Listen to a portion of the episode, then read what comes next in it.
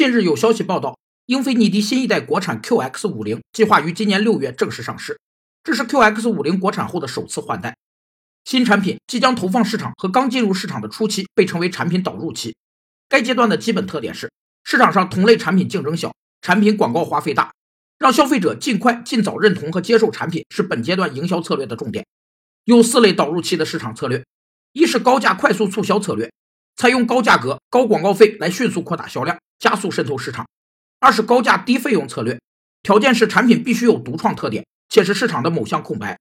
三是低价快速推销策略，条件是市场容量相当大，消费者对新产品不了解，但对价格十分敏感。